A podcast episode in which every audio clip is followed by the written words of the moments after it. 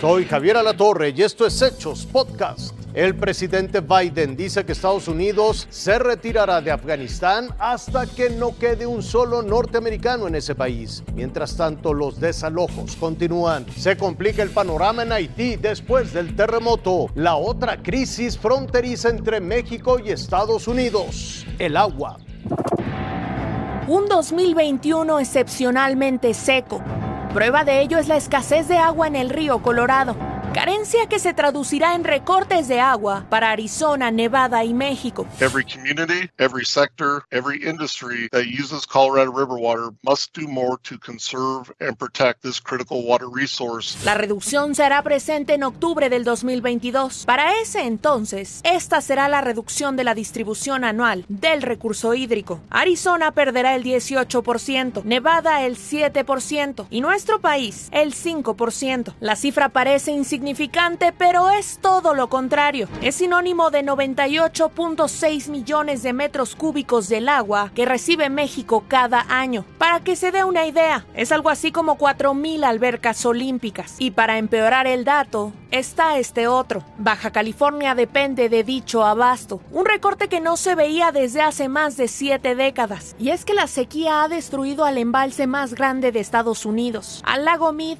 la principal fuente hídrica del río Colorado. Su almacenamiento de agua está al 35% de su capacidad, un mínimo histórico, su punto más bajo desde que se llenó en la década de 1930. We must adapt to the new reality of a warmer, drier future, where today's Colorado River hydrology is not the same hydrology this basin knew y es precisamente este embalse el que suministra el líquido vital a 25 millones de personas entre Estados Unidos y México. Ilse Lorena Trejo, Fuerza Informativa Azteca.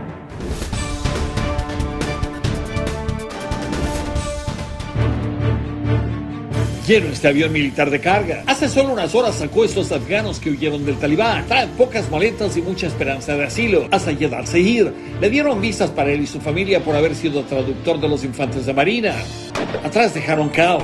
Los militares de Estados Unidos tuvieron que cerrar el aeropuerto por horas. Dentro de la terminal controlada por los soldados de Estados Unidos, los oficiales filtran a los pasajeros que pueden salir ahora. Afganos con visas, diplomáticos, y hasta periodistas internacionales. Varios oficiales de la OTAN dicen que hay estampidas en la ciudad y que como el talibán controla la capital Kabul, están bloqueando a muchos afganos que tratan de huir para que no lleguen al aeropuerto. En la ciudad de Jalalabad, al este de Kabul, médicos internacionales reportaron que el talibán disparó contra gente en la calle que protestaba contra el nuevo gobierno. Estados Unidos, con 46 otros países, emitió esta declaración escrita que expresa enorme preocupación por la seguridad y el bienestar de las mujeres y niñas afganas. Para asegurar que eso se cumple, Naciones Unidas se quedará en Afganistán implementando programas de apoyo y de protección a las mujeres y las niñas afganas. Estados Unidos está tratando de establecer comunicación con el talibán, pero por otra parte le está apretando las tuercas. El Departamento del Tesoro acaba de anunciar hoy que está congelando todas las cuentas que había en bancos estadounidenses y que contenían dinero del gobierno de Afganistán. Son miles de billones de dólares y todo lo está congelando para que el talibán no toque un solo centavo. En Washington, Armando Guzmán, Fuerza Informativa Azteca.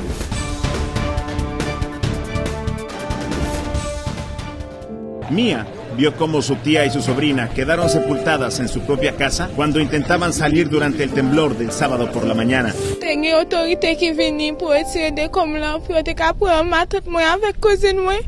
Elle vini, il a dit comme ça que au patron de voir mon et puis on vient de aller avec toute police, on pas fait rien. Historias como esta se repiten por todas las calles de la localidad de Los Cayos, al sur de Haití. La búsqueda de cuerpos continúa, aún en estas precarias condiciones.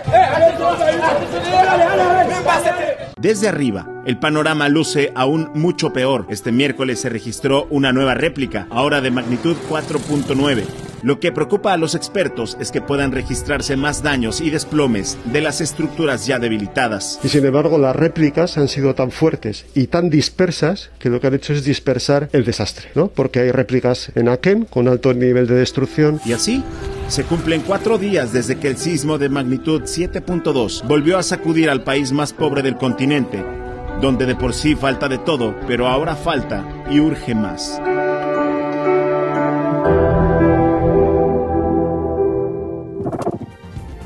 Esto fue Hechos Podcast.